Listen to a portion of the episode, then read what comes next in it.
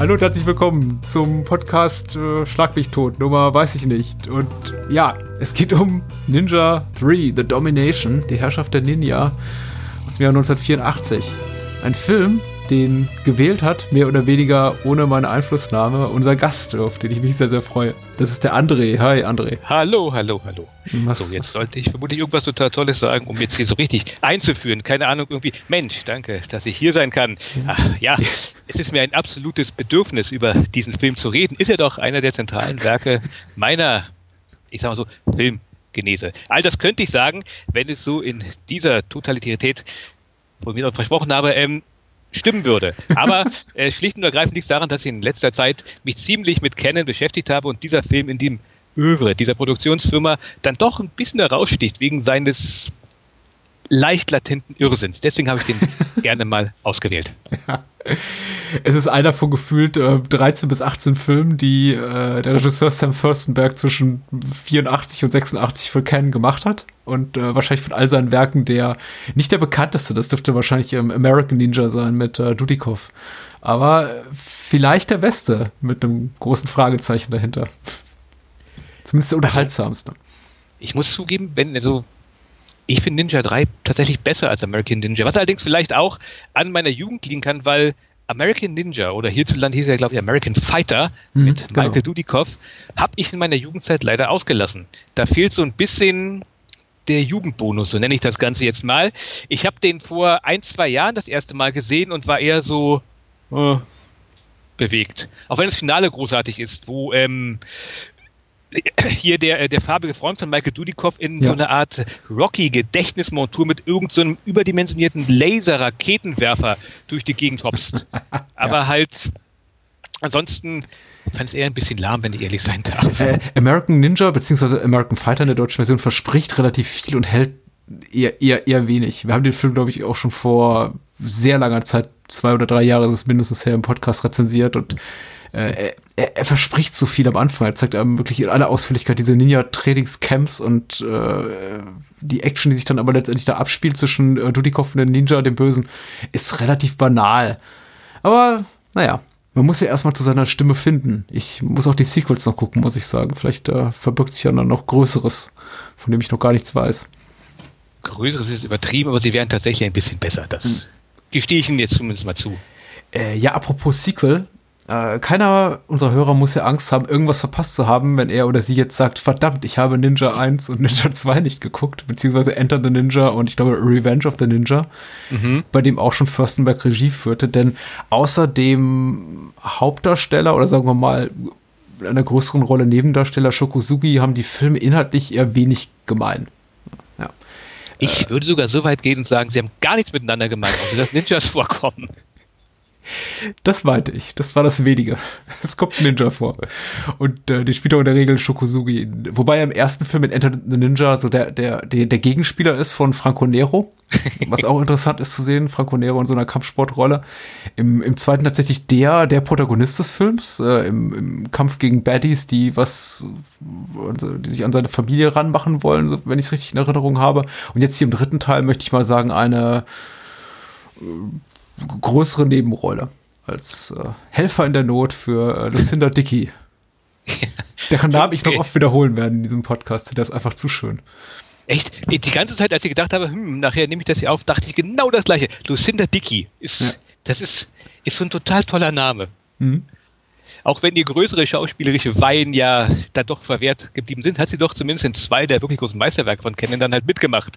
Aber nichtsdestotrotz, toller Name. Ja, nee, ähm, Stimmt, die Reihe hat nichts miteinander zu tun. Das ist schon die erste Sache, die ich so total faszinierend finde, halt eigentlich dabei. Das Kennen äh, sich mal so gedacht hat, wir machen Fortsetzungen, die nichts miteinander zu tun haben. Außer, dass halt ähm, der eine Darsteller in verschiedenen Rollen mal auftaucht. Und wer allein auf die Idee gekommen ist, ah, wir brauchen so einen, so einen richtigen Typen, wo die Leute denken, Kampfsportler. So, da, da, da muss das Fernöstliche aus jeder Pore tropfen. Wen nehmen wir denn da? Franco Nero. Finde gut. Wir nehmen Django. äh, wo, wo, womit ging es denn so los? Ich meine, wir haben ja alle, die sich äh, etwas intensiver mit dem Thema Film und Filmgeschichte beschäftigen, durchaus eine Meinung zu kennen. Die kann reichen von allergrößter Wertschätzung zu, ja, das Studio hat mit seinen Veröffentlichungen schon sowas wie rustikalen Charme, äh, bis hin zu totaler Ablehnung, die sich dann auch manifestiert in dem ein oder anderen YouTube-Clip oder in sowas wie dieser Electric Boogaloo-Doku äh, von Mark Hartley, wo dann ab eher spöttisch auf das, das Schaffen von äh, Menachem Golan und äh, Joram Globus geguckt wird. Äh, aber wo, wo war denn Canon so in seiner Selbstfindungsphase, Studioentwicklungsphase 1984? Was hatten die dann da schon gemacht? Hast du das im Kopf? Nun, das Ganze läuft erstmal so ein bisschen aneinander vorbei tatsächlich, weil Canon, also Entschuldigung, die Firma Canon, die gab es eigentlich seit Ende der 60er mhm. Jahre. Die hatten jetzt nicht so wirklich äh, große Sachen gemacht. Sie haben einen Film gemacht, der hieß ähm, Joe, auf Deutsch Joe, Wache für Amerika. Ist ein eigentlich relativ guter Film mit Peter Boyle in der Hauptrolle. So ein bisschen das Phänomen Wutbürger Anfang der 70er Jahre. Der ist echt sehenswert.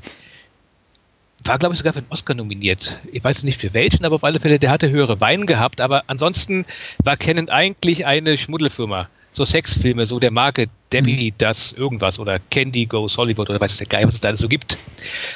Sprich, ähm, die waren auch so ein bisschen finanziell einmal rumtrudeln, als dann so Anfang der 80er die beiden Herren aus Israel kamen. Denn die beiden hatten nämlich dann in Israel tatsächlich eine kleine, unbedeutende Reihe ins Leben gerufen, namens ähm, Eis am Stiel. Kennt ihr heute noch irgendeiner? Ja, natürlich. Du siehst, mich, in, du siehst mich in Schockstarre oder hörst mich in Schockstarre. natürlich, natürlich. Ja, nee, also es ist tatsächlich so gewesen, es wird ja gesagt, dass äh, bevor Menachem, ich spreche den Namen garantiert sowieso falsch aus, deswegen Menachem Golan, mhm. bevor er halt in Israel angefangen hat, ja, Filme zu drehen, gab es wohl in Israel gar keine Filmindustrie, also keine Nennenswerte. Die hat er quasi aus dem Boden gestampft, dann mit seinem Cousin. Und dann haben sie halt äh, diverse Filme gedreht, die recht erfolgreich gewesen sind. Mhm. Und dann mhm. irgendwann hat dann, Gott, wie heißt der? Boris Davidson. Boris Davidson, ja. Mhm. Genau. Hat dann halt irgendwie zusammen mit den beiden haben die ihre, ihre Jugenderinnerungen aus dem Israel der 50er Jahre verfilmt. Boris Davidson, laut der, einer Dokumentation, die vor kurzem in der ARD gelaufen ist, hat er eigentlich so eine Art ähm, Jugendtrauma verarbeitet. Die Geschichte, die man da im ersten Eis am Stiel sieht, das ist eigentlich seine Geschichte. Oh. Ja. Bewegend. Und, äh, ja, wobei ich will gar nicht mal so böse sein. Der allererste Eis am Stiel der ist eigentlich sogar noch so okay. Er ist zumindest ein, er ist ein Teenie-Film, der ein richtig böses Ende hat. Das ich, ich, ich mag den sehr. Ist eigentlich also, The Last American Virgin, den ja auch Boris Davidson gemacht hat und später für Canon, ist das eigentlich so ein, ist das ein Remake und quasi ja. Remake? Ich habe es nicht mehr genau im Kopf. Es ist ein Remake. Also im Grunde genommen sogar eins zu eins. Und auch sehr schön, muss ich sagen. Also ich kann mich äh, jetzt an, an, an, Handlungsdetails nicht erinnern, aber ich weiß, dass, dass, dass mein Herz sehr in Wallung geriet, so auf den letzten Metern. Mhm. Also gegen die Filme kann man echt nichts sagen. Und halt aber vor allen Dingen, weil wir jetzt gerade an dem Punkt sind, gegen Eis am Stiel nicht. Der Film ja. war ja ein moderater Erfolg, ich möchte ich mal so sagen. Hat ein bisschen was eingebracht, so dass ähm, sechs oder sieben Fortsetzungen und noch ein Spin-off dann halt auch, jetzt denke ich mal, eine deutliche Sprache sprechen. Mhm. Und mit der Kohle, die die da gemacht haben, also so rein von der Statistik her, hat wohl jeder Mensch in Israel diesen Film zumindest einmal gesehen wenn man halt Babys und wirklich alte Leute und ähm, orthodoxe Juden rausnimmt, hat halt jeder diesen Film gesehen. Und mit der Kohle sind sie halt nach Amerika gegangen. Die hatten halt immer den großen Traum gehabt von Hollywood, weil die beiden, waren so, also so richtig im Herzen absolute Filmfans. Die beiden wollten so richtig großes Kino machen, sind nach Amerika gegangen, finden dann dort diese da niederliegende Produktionsfirma namens Canon vor, die allerdings zumindest schon so ein paar Vertriebswege hat und kaufen sie auf. Mhm. Und dann kann man sagen, der Rest ist Geschichte. Die ich gerne weiter ausführe. Ja, eine halbe äh. Million haben sie dafür bezahlt. Für, für, für ein ganzes Studio mit eben Vertriebsrechten für äh, unter anderem schwedische Softpornos. Das ist ja auch schon mal, schon mal eine Leistung. Also ein, ein, ein geschäftsmännischer Coup, möchte man sagen. Ja, und es hat gar nicht lange gedauert, bis sie anfingen, sich auf eine bestimmte Art von Unterhaltung zu spezialisieren. Und da, da würde mich interessieren, jetzt äh, 84, als Ninja 3 rauskam, äh, hatte ja bereits äh, ja auch, äh, ich glaube, Globus selbst auch Regie geführt oder was Menachem Golan äh, bei, beim ersten Enter the Ninja. Also die hatten schon so ihre, ihre Sparte, ihre thematische Sparte so für sich langsam ausgegraben äh, und entdeckt. Aber äh, waren die da schon so richtig in serieller Produktion, dass sie gesagt haben, okay, jede, jedes Jahr äh, fünf Vietnam-Streifen und drei Ninja-Klopper oder war das noch relativ am Anfang, 84? Da waren sie eigentlich schon so langsam in den Begriff in ein etabliertes Schema rüberzulaufen. Ja, ich glaube 85 kam schon hier Cobra mit Stallone, ne? Da waren sie auch schon so. Genau, und ich glaube, war 85 oder 86 auch schon Missing in Action. Mhm. Ich bin mit Jahreszahlen immer so ein bisschen ja, außen vor. Die, gro die großen, die großen Titel. Wobei, ich finde, ich finde heute fast alles mit Chuck Norris relativ schwer guckbar. Äh, nicht nur aufgrund seiner, seiner Persönlichkeit, sondern auch, weil die Filme handwerklich nicht das so erfüllen, was ich mir erhoffe meistens. Oder zumindest das, was die Titel versprechen, die ja meistens sehr, sehr groß und hochtrabend und laut sind. Ja, also mein Vater sieht das anders. Also, mhm. dass ich ähm, fast alle Chuck Norris-Filme kenne, habe ich ihm zu verdanken. Der ist immer noch ein riesiger Fan von ihm und von Charles Bronson. Ja. Wenn irgendwo im Fernsehen ein Bronson oder Norris-Film läuft, ist er dabei. Guck da.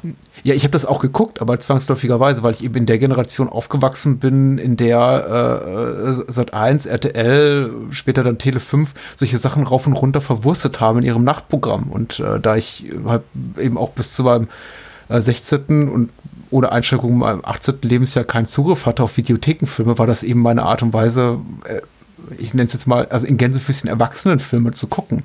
Und die liefen da eben rauf und runter. The President's Daughter, Missing in Action 2, Hellbound, ich glaube, das war die letzte Ken-Produktion, mhm. lief auch noch öfter im Fernsehen damals, meistens geschnitten. Uh, Chuck Norris Goes Horror, also das war schon, klar habe ich die geguckt, aber ich saß immer davor und dachte, äh, äh, ja, okay. Man merkte schon in jungen Jahren, ja, kann man gucken, aber irgendwie großes Kino ist vielleicht doch anders, oder? Ja, na klar. nee, aber äh, wie gesagt, die sind dann halt einfach der 80er nach Amerika gegangen und haben dann halt erstmal ja, das gedreht, was man so dreht. Also Horrorkram, irgendwie so ein Slasher mit ähm, Klaus Kinski unter anderem, mhm. der leider sau langweilig ist. Schizoid oder Xizoid, Gott. Schizoid. Schizoid? Schizoid. Oh genau. Sau langweilig. Aber sie haben auch The Apple gedreht. Jeden mhm. Menschen, der auch nur ansatzweise in der Lage ist, diesen Film irgendwie zu sehen, der muss diesen Film gucken also The Apple ist großartig. The Apple ist ein Meisterwerk. Das, jetzt vielleicht nicht auf die Art und Weise, wo man sagen würde, ja, ja, natürlich, das ist quasi so wie ähm, Sing in the Rain oder ein mhm. Amerikaner in Paris. Nein, so jetzt nicht, aber der Film ist einfach in seiner, weiß ich nicht, in seiner, ah, das klingt jetzt böse, aber ich sag mal, in seiner Scheißigkeit ist er echt ein Meisterwerk. Was da, was da so abgeht, unter anderem, mein Lieblingslied ist Coming for You wo mhm. halt echt so der sexuelle Koitus in einem sanften Schmusesong mhm. dargeboten wird, während im Hintergrund so Softporno, also kurz vor Softporno irgendwelche Bilder dargeboten werden, eine Musicalnummer. Und der Film wird im alten, ist im alten West-Berlin gedreht worden, was auch noch ganz nett ist. Wer oh. da so ein paar Impressionen haben möchte, der sollte sich das angucken. Ja, also die Haupt, ähm, das Hauptquartier der Bösen ist das ICC. Sehr schön. Ja. Äh, und, und, und Coming for You auch mit der Betonung auf dem Vor, oder? Ja, natürlich. Natürlich. The Apple. Sehr schön. Ja, äh, weswegen ich sagte, äh, Leute haben durchaus auch, auch äh, abweichende oder sich auch teils widersprechende Meinung äh, über Ken. Äh, das liegt eben darin begründet, dass Ken auch durchaus äh, gute Sachen, nicht, möchte ich sagen, anspruchsvoll e-, eher selten, aber durchaus handwerklich sehr, sehr qualitativ sehr gute Filme auch veröffentlicht hat und auch namhafte Regisseure äh, arbeiteten für Ken. Also äh, nicht zuletzt äh, Runaway Train nach dem äh, Drehbuch von Akira Kurosawa. Äh, der Regisseur ist Andrei Konchalowski.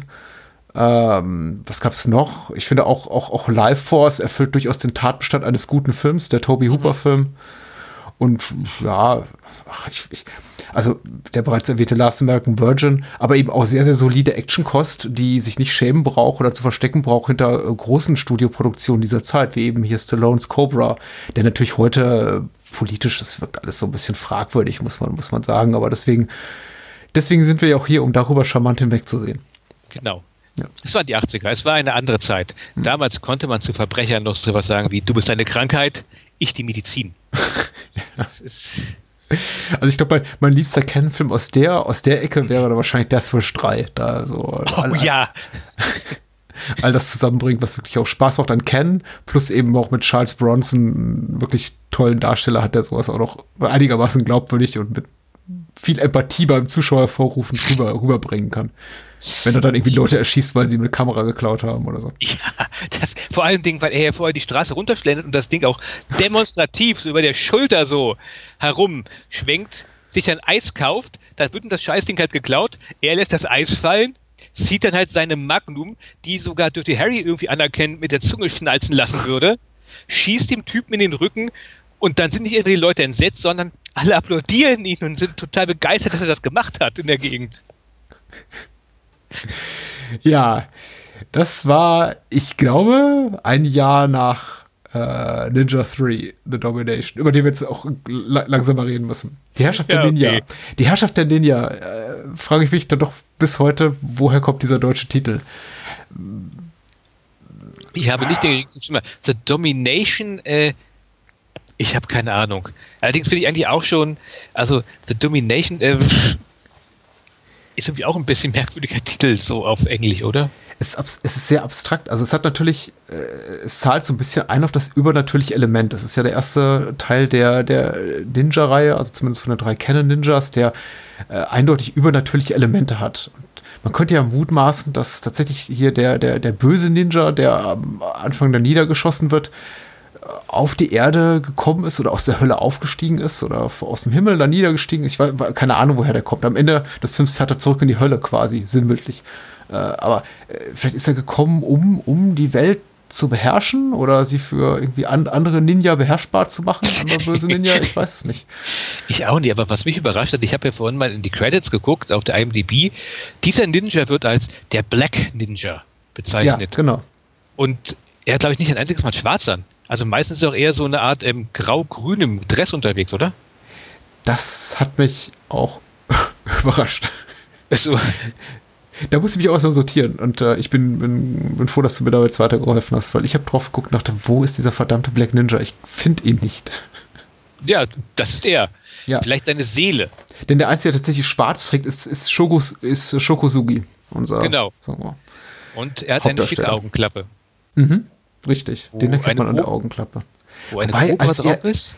als er diesen Wurfstern ins Gesicht bekommt, habe ich das Gefühl, der trifft nicht ins Auge, sondern eigentlich eher so ins, ins obere Nasenbein. Aber ja, genau. Mehr so in die Mitte es ist der Stirn oder sowas in der Richtung. Mhm. Naja, das ist halt, das ist halt der Nachteil dann, daran, wenn man so, so wenig äh, Geld hat für, für Filmmaterial, dass man den ersten Take nehmen muss. Das wird es gewesen sein. Dafür allerdings ähm, gibt es dann später die schöne Szene, wo er da irgendwie so eine Art Betäubungspfeil anscheinend aus seinem Auge oder unter der Augenklappe hervorpult. Hm. In mein, meinen Augen ist, hat er da eine Augenhöhle und das ist so, ist so wie bei Batman. Hm. Das ist quasi sein Utility Belt, sein Utility Hole, wo er so, so Sachen drin hat, die er immer rausholen kann. Aber wir greifen ja voraus, weil der Film fängt ja schon spektakulär an. Also der Film ja. hat einen der besten Anfänge überhaupt, finde ich ja im Grunde genommen. Das, ja. Da, da geht es ja schon los mit dem irgendwie, what the fuck, was, was soll das hier eigentlich? Andere Leute würden ja aus dem kann man einen ganzen Film machen. Das passiert hier in zehn, in zehn Minuten. Müssen wir eine Inhaltsangabe vorlesen? Ach, ich glaube nicht. Das, das kommt, ich meine, Inhaltsangabe ist hier eh im Grunde genommen, der Film ist ja alle 10, 15 Minuten ein neuer Film, wenn man es genau nimmt. Mhm. Äh, äh aber es gibt eine Inhaltsangabe, die tatsächlich, glaube ich, in neue Facetten der Handlung enthüllt, die oh. wir, derer wir noch gar nicht bewusst waren. Dann ich lese mal vor. Damit. UK 501 schreibt hier bei der UFDB, so will es die Tradition, dass wir diese Inhaltsangabe vorlesen. Äh, nur ein Ninja kann ein Ninja töten. Der Spruch steht fest für den Ninja Yamada. Darum glaubt er auch an den Tod des Mannes, der in Japan seinen Vater getötet hat und dem er bis in die Vereinigten Staaten gefolgt ist, um seinen Vater zu rächen. Im Kugelhagel der Polizei, so berichtet man ihm, hat der schwarze Ninja sein Mörderleben ausgehaucht. Yamada macht sich auf, das Schwert seines Feindes zu suchen, das, was von seiner Macht und Stärke zurückgeblieben ist. Yamada ist seinem Ziel nahe, als er Christy Ryder, auch, auch ein guter Rollenname, muss man sagen. Also Lucinda, mhm. Lucinda Dickey spielt Christy Ryder, ist spitze. äh, eine hübsche junge Frau, die plötzlich zur tödlichen Gefahr für andere Menschen wird, selbst für ihren Freund, den Polizisten Billy Secord, der, glaube ich, auch immer nur Billy genannt wird. Ja. Der, ich höre jetzt hier mal auf, weil es jetzt irgendwie wenig, äh, ich glaube, wenig gewinnbringend ist. Aber so erfährt man wenigstens mal ein bisschen mehr über die Figur von, von Yamada, den hier Shokazugi spielt. Äh, und das auch sehr gut. Verdienter Held dieser Reihe. Äh, ja, Billy Secord. Ich war, ich war froh darum, seinen Nachnamen zu erfahren im Abspann und habe mich dann auch wieder da eine kurze eine Sekunde gefragt, genauso wie bei Black Ninja, wer ist das eigentlich? Ach, das war Billy, weil er im Abspann nur Secord oder so genannt wird. Aber hey, Tja. Kommt ja nicht drum. Nee. Und, und Billy ist ja einer von den großen Helden des Films gleich zu Beginn. Auch wenn der Film, das ist auch so eine ganz merkwürdige Sache. Also, der, es fängt ja damit an, dass der hm. Black Ninja hm. in Traubengrün, keine Ahnung, mhm. in deine Höhle noch, noch unbekleidet, also in normaler Straßenkleidung, in deine Höhle reinkommt, ein Stein öffnet, wo es drinnen leuchtet und da liegt anscheinend seit Jahrhunderten seine mystische Ninja-Ausrüstung und sein Schwert. Ja. Und das nimmt er dann halt und dann geht er raus und geht auf einen Golfplatz und tötet erst einmal Menschen. Ja. Viele Menschen. Das war schon die erste Sache, wo ich mich zuerst damals fragte, wen tötet er da eigentlich? Ist das, ist das irgendwie ein Gangster? Ja, der, der sieht so ein bisschen aus, der hat so, so Wachleute um sich herum. Bestimmt das, ist das irgendwie ein Gangster? Der hat bestimmt irgendwas mit den Jacken so, angestellt. So Schmierlappen auf dem Golfplatz. Das ist die erste Assoziation. Genau. Ja. Und später hörst du dann, ja, er war Wissenschaftler. okay. Ja, warum nicht? Die müssen ja nicht alle aussehen wie Einstein oder sowas in der Richtung. Ja, warum nicht? Die laufen halt auch in beschissener 80er Jahre Kleidung über Golfplätze und mhm. spielen Golf. Mhm. Mhm. Sei ihnen gegönnt. Die brauchen auch mal Entspannung von der ganzen Wissenschaftssache. Und es wird auch nie erklärt, warum er den eigentlich getötet hat sondern einfach nur, ja, der war Wissenschaftler. Mhm. Nee, also der, der, der Irrsinn der ersten fünf bis zehn Minuten ist auf rein akustischer Ebene tatsächlich schwer zu vermitteln. Das ist eine grandiose Actionsequenz. Der, der, mhm. der Vorspann relativ getragen, muss man sagen, so mit äh, Aufnahmen im Morgengrauen eben von diesem Kleinstgebirge und dieser Höhle und hier dem schwarzen Ninja, der da rumschleicht. Äh, aber dann, wenn, wenn dann wirklich die, die, die, die Sonne hinter den Bergen hervorsteigt und er da auf dem auf dem Golfplatz für schlechte Laune sorgt, dann ist wirklich, meine Güte, äh, Stimmt, einiges los. Man muss übrigens auch mal sagen, ähm, das klingt jetzt hier vielleicht im Laufe dieses kleinen Gesprächs so, als wenn, boah, was für ein schrottiger Blödsinnfilm. Der letzte schäbige Dreck, aber im Großen und Ganzen so rein von den Action-Szenen, der braucht sich echt nicht zu verstecken. Ich finde, das macht er eigentlich recht würdevoll. Vor allen Dingen die ersten zehn Minuten. Das mag vielleicht eine, einen gewissen Hang zum Exzess haben und vielleicht auch ein bisschen übertrieben sein, aber im Großen und Ganzen, ich fand das eigentlich recht annehmbar inszeniert. Äh, Im, in, in Anbetracht der Mittel und glaube ich ja. Zeit, die sie, die sie zur Verfügung hatten, ist das auf jeden Fall einig, ist das auf jeden Fall kompetent gemacht. Also an einiger Stelle ich mir, ich mir auch noch ein bisschen mehr Feinschliff gewünscht. Äh, insbesondere wenn es irgendwie bei diesen, diesen, diesen wahllosen Einstellungen von Polizisten gewesen, was diese betrifft, die, die, die man dann immer sieht, die Kamera hält drauf auf, auf irgendwie zornige Gesichter, die in die Kamera schießen. Da dachte ich dann auch nach dem achten oder zehnten Mal, ja, das habe ich jetzt zu Genüge gesehen, aber ähm, meine Güte. Also ich würde sogar sagen, die ersten fünf bis zehn Minuten oder sieben bis zehn Minuten sind so gut. Der Film tut sich schwer damit, diesen Irrsinn noch einmal adäquat zu wiederholen. Er schafft es immer so annähernd, aber also ich, ich glaube schon so, dass der, ich möchte jetzt mal im weitesten Sinne ein Prolog nennen, das das Highlight des Films ist. Er gibt sich zumindest Mühe, der Film, da nochmal ranzukommen. Ja, kann man sagen. Die, die, to, die to, was mir ein bisschen fehlt, ist das, ist das blutige Gekröse. Der Film ist unfassbar unblutig. Ich hätte kein Problem damit, meinem, äh, den, den, Film meinem Sohn, wenn er noch ein paar Jährchen älter ist, zu zeigen, sagen wir mal so im Alter von zehn. Denn es sterben zwar unfassbar viele Menschen, auch auf nicht unbedingt angenehme Art und Weise. Es gibt Genickbrüche und Pistolen, die einem im Gesicht explodieren und auch mal hab ein Ninja-Schwert durch in, in, die Bauchgegend, aber äh, geblutet wird nicht viel. Selbst wenn, weiß ich nicht, die äh, hier äh, der, der, schwarze Ninja seine, seine Faust durchs Autodach rammt und äh, mutmaßlich einem der seiner Widersacher, die ja keine sind, weil eigentlich flüchten die nur vor ihm, die haben nichts getan, glaubt mhm. man, mit der, mit, mit der Faust, die den Schädel zerbricht durchs Autodach hindurch. Woran ich während des Ganzen, das, das mag jetzt eine etwas merkwürdige Assoziation sein, aber aus irgendwelchen Gründen, es gibt keine wirkliche Logik dahinter. Aber als dann irgendwie die ganzen Polizisten immer und immer mehr dazu kamen mhm. und alle nach und nach alle, es wird ja immer mehr, habe ich so gedacht, hat ein bisschen was von Blues Brothers. Der sorry, aber ja, die ja. beiden fahren ja auch nur irgendwie durch die Gegend und währenddessen kommen die ganzen Polizisten und ein Riesenarmada von Armeeleuten. Ich weiß, das ist Blödsinn. So vermutlich hm. denke nur ich so. Aber für einen kurzen Augenblick dachte ich so, hm, hm. ja. Und ansonsten fühlte ich mich, auch wenn der Film erst viele Jahre später kam, die ersten zehn Minuten irgendwie an Jason Goes to Hell erinnert. Vielleicht haben die geklaut, ich weiß es nicht. Vermutlich. Ja, ja, ja, ja, ja, ja. Ähm, man muss sagen, der Schwarze Ninja ist auf jeden Fall sehr also, ist, ist, ist, gut dabei, ist äh, einigermaßen resistent gegen den, die, gegen den Kugelhagel, der ihn da, der ihm da das Leben auslöschen soll. Also da hätte, hätten, glaube ich, wir beide schon ein bisschen früher ja. äh, das Handtuch gezogen und die weiße Fahne geschwenkt, aber. Ich hätte definitiv nach den ersten fünf Kugeln keinen Bock mehr und liegen bleiben. Aber da legt er erst los. genau. Aber zum Glück, ich meine, selbst von ungefähr 30 bis 50 Kugeln getroffen, sieht er dann noch äh, seinen, seinen, seinen letzten äh, Lebensodem aushauchend äh, Lucinda Dickey als, äh, als äh, Christy Ryder. Was, was macht die da eigentlich? Telefonkabel? Ich glaube, ja, sie ist äh, Fernmeldetechnikerin. Hm? Also, sie hat ja auch so einen Lieferwagen, wo irgendwie sowas Telecommunication oder sowas draufsteht. ja. Was sie jetzt genau macht, weiß ich nicht. Auf alle Fälle, äh, keine Ahnung.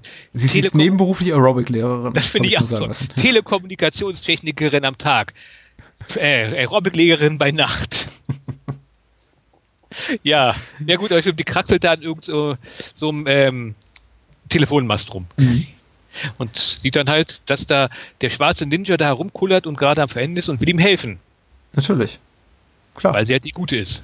Und dann findet sie auch, glaube ich, die einzige Schwachstelle vom schwarzen Ninja, als ähm, er sie dann nämlich irgendwie begrabbelt und sie sich äh, will, schmeißt ihm Sand in die Augen. Hätten das die Polizisten mal vorher gewusst, bevor sie da in Dutzenden abgemetzt. Ich meine, aber das müssen wir noch mal ganz kurz sagen. Wir Gerne. reden jetzt hier nicht davon, dass, keine Ahnung, zehn Polizisten irgendwie das Gras beißen. Irgendwann habe ich so gedacht, ähm, sind das jetzt schon Hunderte? Ja. Die ganze Stadt muss doch entvölkert sein. Ja, ja, ja. Das ist auf jeden Fall Leitmotiv des, des Films, über das wir jetzt auch, ihr auch äh, off, off the air schon im Vorfeld ein bisschen gesprochen haben. Es kommen unfassbar viele Menschen in diesem äh, Film ums Leben, insbesondere äh, Gesetzeshüter, Polizisten. Mhm. Äh, aber es scheint niemanden so wirklich zu kratzen. Es gibt auch dann oft auf äh, größere Polizistengemetzel unmittelbar folgende äh, Szenen im irgendeiner Poliz Police Station, Polizeihauptquartier, sonst was und die leben alle so ihren normalen, schokoligen Polizeialltag weiter. Ja. So im Sinne von, ach, hast du gesehen, was gestern los war? Ja, schon verrückt, der Ninja hat irgendwie 20 Kollegen getötet. Ach, ich meine, es wird nicht mal so gesagt, aber es wird äh, wahrscheinlich gedacht, so, ah, schon, schon ein blöder Tag gewesen gestern. Und wenn man ja. dann auch noch äh, später, äh, im späteren Verlauf des Films ein größeres Massaker bei einer Polizistenbeerdigung, wo dann eben auch nochmal 10, 15 Kollegen ins Gras beißen, auch das wird so. Diese, die, mal, diese Polizistenbeerdigung, also die spätere, die ist auch so ein Ding den einen Tag halt irgendwie quasi das gesamte Revier tot. Oh, was soll's. War halt doof. Und dann wird halt übrigens, wird Trevor Ogmonic, das ist der Typ, der in Alf Trevor so. Ogmonic gespielt hat. Oh, schön. Wird halt irgendwie getötet und dann auf einmal, ja, nachher, da wird ein Riesenfass aufgemacht. Da ist dann quasi auch wieder die gesamte Restpolizei auf dieser einen Beerdigung von diesem einen Polizisten. Und ich habe den jetzt nicht als so weltbefähigt in Erinnerung gehabt. Übrigens, kleiner Exkurs. Der Typ, der dort jetzt halt, äh, von dem wir gerade geredet haben, Trevor Ogmonic heißt eigentlich John LaMotta. Mhm. Und der hat in einigen, ähm, habe ich dann später mhm. festgestellt, in einigen Canon-Filmen mitgespielt. Unter anderem auch in American Ninja. Also der war eine Zeit lang bei Canon, hat er zum, ja, zum Stammpersonal gehört. Aber, aber äh, halt kein Verwandtschaftsverhältnis mit Jake LaMotta, oder? Oh, das weiß ich ehrlich gesagt nicht. Sieht so aus. Ist wahrscheinlich aber auch nicht der ungewöhnlichste Name so im, äh, im italo-amerikanischen Bereich. Wahrscheinlich nicht, aber von Canon zu Alf. Ja, äh, erstaunlich. Man muss sagen, alle äh, Frauen in äh, Herrschaft der Ninja glänzen mit äh, sehr durchtrainierten, mit der durchtrainierten Physis, wohingegen die Männer vornehmlich durch ihre ausgeprägte Behaarung glänzen, was ich jetzt ehrlich gesagt nicht schlimm finde. Ich finde das ehrlich gesagt eher erfrischend, weil so sehen eben die meisten Kerle mittleren Alters aus. Ich meine, äh, tut mir leid, liebe Frauen, die wenigsten Männer sind äh, komplett entwachst oder äh, wie auch immer das heißt, so wie man es vielleicht jetzt in, in, in, großbudgetierten Hollywood-Streifen sieht. Aber es ist schon ungewöhnlich, jemanden zu haben, wie jetzt hier unseren männlichen jungen Polizisten-Protagonisten, der sich äh, ständig entkleiden darf. Und ich mir dann denke, meine Güte, gerade wenn man den Film in HD sieht, wie jetzt auf dieser Shot Factory Blu-ray, die ich hier habe, da reibt man sich schon an ein ums andere Mal die Augen und denkt sich, holla, der hätte vielleicht doch mal irgendwie vor den Dreharbeiten einer mal rübergehen sollen. So mit einem Rasenmäher oder so. Ah, aber das ist das Leben. genau. Das Leben ist halt so. Da tauchen dann manchmal Geister-Ninjas auf und hat man keine Zeit, sich den Rücken zu rasieren, sondern muss halt sein Mann stehen. Aber sie hat immer Zeit zu trainieren. Das ist, ja, das ist auch so toll.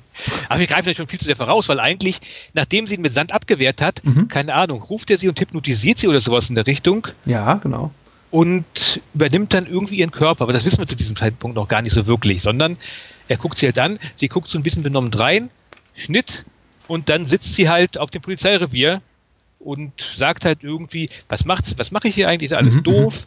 Und dann kommt nämlich hier ähm, unser Hauptdarsteller an. Hier, sag schon, wie ist er nochmal? Billy. Billy. Ja. Billy. Der übrigens zu den Leuten gehört hat, der am Tag zuvor, nee, der ein paar Stunden zuvor den Ninja ja mit erschossen hat. Richtig. Der also quasi miterlebt hat, wie sein gesamtes Revier abgemetzelt worden ist.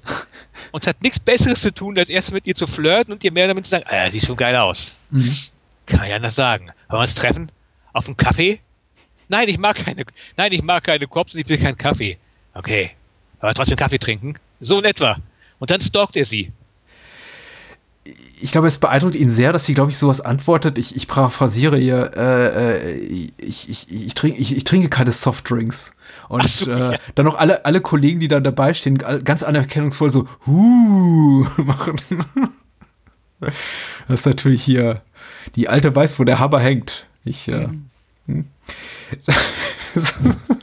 scheint, scheint unglaublich Eindruck zu schieben, irgendwie zu Recht. Ich meine, äh, sie ist, sie ist wahrscheinlich auch die, die, die, die tougheste und äh, gebildeteste, oh Gott, gebildete, oh Gott, äh, klügste Protagonistin von allen, die zumindest wir da gerade auf der Leinwand sehen. Und äh, die soll man auch gefälligst Eindruck, äh, sich beeindruckt von ihr zeigen. Und äh, man kann es ihr nicht verdenken. Und äh, wie, wie begehrt sie ist, sieht man ja dann auch gleich in der Szene drauf im, im, im, im Fitnessstudio. ja. Ich bleib dabei, ähm, ihr Verehrer stalkt sie im weitesten Sinne. Ja, Weil tut er, er. er, geht ja sogar mit hinein in dieses verdammte Aero Aerobics-Studio. Hm, hm. Und dann kommt so der Flashdance-Moment.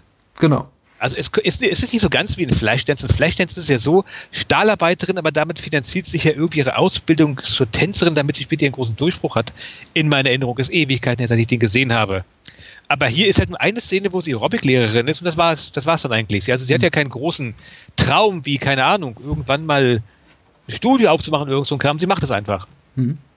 Aber Aerobic war halt in den 80er Jahren, Anfang der 80er Jahre, halt das Ding gewesen. Und anscheinend hat sich da wohl jemand bei Canon gedacht, das muss mit rein. Und vielleicht ist es auch toll. Also bisschen rockige Musik. Ja, aber natürlich. ja. Sie, gehört ja auch zu diesen Protagonistinnen des 80er Jahre Kinos, die sich mit ihrem ganz simplen, was wird so eine Fernmeldetechnikerin verdienen zu der Zeit. Ja. Sie kann sich damit zumindest eine komplette Fabriketage leisten. Das konnte in den 80ern auch jeder Protagonist von so einem Film. Und äh, so, so, so eine eigene äh, Arcade-Maschine zu Hause. Ja, natürlich. Ja. Äh, Ja, der Film schielt definitiv auf ein, ein jugendliches Publikum. Man hat da wirklich so jeden zeitgeistigen Trend da verbraten, den es nur gab. Ich meine, den, den, den ganzen Trend zu äh, fernöstlichem Kampfsport, beziehungsweise zur dieser ganzen Ninja-Thematik in Film hat ja auch Ken mit begründet. Insofern ist es da keine Überraschung. Aber klar, wir haben eben auch noch sowas drin wie, äh, ja, Elemente aus, aus, aus Tanzfilmen der frühen 80er Jahre, das ganze Aerobic-Thema, äh, den ein oder anderen Popsong. Und äh, ja, das ist äh, und eben Videospiele muss auch noch irgendwo rein. Denn mhm. was, was, könnte cooler sein als, als ein, ein toughes Mädel, was äh, tagsüber einen Männerjob macht, äh, abends dann irgendwie als, als äh, Aerobic-Trainerin arbeitet und dann auch noch ihre spärliche Freizeit, die sie ja nur noch haben kann, bestenfalls irgendwie eine Stunde oder zwei Stunden am Tag damit verbringt, Videospiele zu spielen.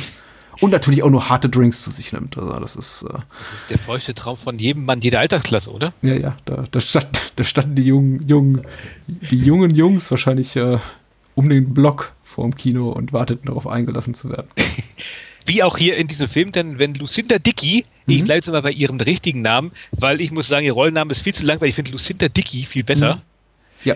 Sie geht dann irgendwie raus, wird, will, hilft dann einer Frau, die von irgendwelchen Leuten ganz offensichtlich sexuell bedrängt wird, ja. kommt dann selbst in so eine Lage und dann kommt eine Szene, um sich herum, alle Leute kommen aus dem Aerobic Center raus, stehen rum und gucken, wie sich die Typen an sie ranmachen, inklusive ihren Polizistenfreund, der auch nur guckt. Sie ist jetzt zu diesem Zeitpunkt von diesem Ninja be besessen, macht dann das voll so auf Kung Fu und haut sie nieder. Und nachdem das dann passiert ist, kommt dann halt ihr Polizistenfreund ins W, nimmt sie mit und sagt dann äh, so Sachen wie, ich könnte dich dafür verhaften. Ja. Es sei denn, du gibst mir einen Kaffee trinken. Nein, ich mag keine Cops. Ich will hier aussteigen. Gut, dann steig doch aus. Wenn du keine Cops magst, dann mag ich dich auch nicht. Und das äh, bricht ihr das Eis und danach sind die beiden ein Herz und eine Seele und ein Paar. Ja, und äh, anhand solcher Szenen oder der Erinnerung daran kann man eben auch sehen, warum gerade die ganze Welt nach, der, nach dem Ende der Herrschaft des, des, des weißen Mannes äh, schreit. Das ist ja. also, es ist tatsächlich mir, es ist, es ist natürlich einerseits bei der Art von Film, mit dem wir uns hier im Podcast beschäftigen, immer so ein Motiv, über das man stolpert, so dass, dass äh, die, die Vergewaltigung oder versuchte Vergewaltigung als, als plottreibendes Element. Andererseits irgendwas, äh, natürlich immer so etwas, wo, wo ich mir denke, aus, aus heutiger, erwachsener, äh, reiferer und hoffentlich etwas äh, sozialerer Perspektive, so, uh, äh, unangenehm. Äh, ich finde es in diesem Film tatsächlich wenig störend, da sie sich erstmal behauptet und ich nicht jetzt ungleich zu anderen Filmen wie jetzt, hm, was wäre noch ein Film aus der Zeit? Class of 19. Ja, das zum Beispiel. Oder, oder Class of 1984. Äh, man jetzt nicht wirklich äh, sich ernsthaft Sorgen machen muss, dass es zum Äußersten kommt und man weiß, hier Lucinda Dickey hat die, die, die Jungs schon ganz schön in der Hand im wahrsten Sinne des Wortes. Denn äh, so tough wie sie ist eigentlich niemand sonst. Außer vielleicht hier dem schwarzen Ninja. Niemand ist stärker als der schwarze Ninja. Niemand ist stärker als der schwarze. Ja. Und danach Und, kommt dann ein Höhepunkt des erotischen Kinos. Ja, die, die, die Love Story. Hat, ja. Hat, ist sie befriedigend in deinen Augen? Absolut. Hm. Also auch ich habe früher, man ist ja unter Männern, nicht wahr? Auch hm. ich habe früher so gedacht, es gibt nichts Sexieres, als wenn sich Frauen äh, Fruchtsaft Blubberbrause über den Körper laufen lassen. Ja. Was will ist, ja. Ich musste erst mal gucken, was V8 ist. V8 kannte ich bislang als Motor von Mad Max. Mhm. Aber das ist anscheinend irgend so eine Art äh, Softdrink, mhm. halt in Amerika. Und ja, vielleicht haben die Product Placement bezahlt. Ich muss zugeben, wenn ich jetzt einer der Verantwortlichen von V8 wäre und halt meinen Chef sagen würde, grandioses Ding, wir gehen jetzt ins Filmbusiness, Product Placement hier und dann diese Szene sehe, ich würde sagen, ich kündige gleich selber, oder? Ja, das ist. Erotik kann der Film nicht ganz so, ja. ehrlich zu sagen. Dafür kann er gute, alte, hausgemachte Tricks. Und es sind doch nicht mal so richtig solche. Also es ist tatsächlich so, dass der Film bis kurz zu Ende sich keiner äh, optischen, visuellen Tricks bedient, sondern tatsächlich all das, was wir sehen, richtig hausgemacht ist mit Schnüren, Lasern, mit Maschinen, Nebelmaschinen und äh, keine modernen optischen Tricks rein, reingrätschen, sondern tatsächlich, wenn, wenn, wenn so das Schwert auf Lucinda Dickey dann in ihrer äh, in ihrem, in ihrem, in ihrem Traum, ich, ich mutmaß mal, es ist ein Traum, denn als Billy aufwacht, sieht er ja nichts davon, also nichts von einem schwebenden Schwert und so. Also als sie all diese Sachen erscheinen, äh, ist nichts davon wirklich in irgendwelchen Trickstudios entstanden, sondern ja, da hat man dann einfach das, das, das Ninja-Schwert an einem, an einem Faden aufgehängt und sie wird eben angestrahlt und äh, durchgepustet mit der Windmaschine, die nur aus unterschiedlichen Gerätschaften kommt. Später, ich glaube, im Verlauf des Films aus dem Kühlschrank, aber in mhm. der Szene, glaube ich, auch aus der, aus dieser Arcade-Videogame-Maschine. Und ja, das macht schon Spaß, muss ich sagen. Es, es erschöpft sich so ein bisschen irgendwann, wenn es dann zum dritten Mal gezeigt wird, aber es ist nett. Also mir hat's gefallen. Man hat die Nebelmaschine gerade bezahlt, dann nutzt man sie auch, oder? Ja, natürlich. Ja, aber nee, äh, einige Leute würden jetzt ja vielleicht tatsächlich eigentlich sagen, boah, ist das billig. Ich finde es ganz charmant. Also hm. ich vermisse es manchmal sowas auch so ein bisschen, so dass Leute halt, äh, wo man so den Menschen hinter dem Effekt auch mal so ein bisschen sieht. Ja, nee, ganz ehrlich, heutzutage, ah, wenn ich heute... Ich, ich wurde letztens für das Wort charmant im, im Kino zurechtgerückt. Äh. Was?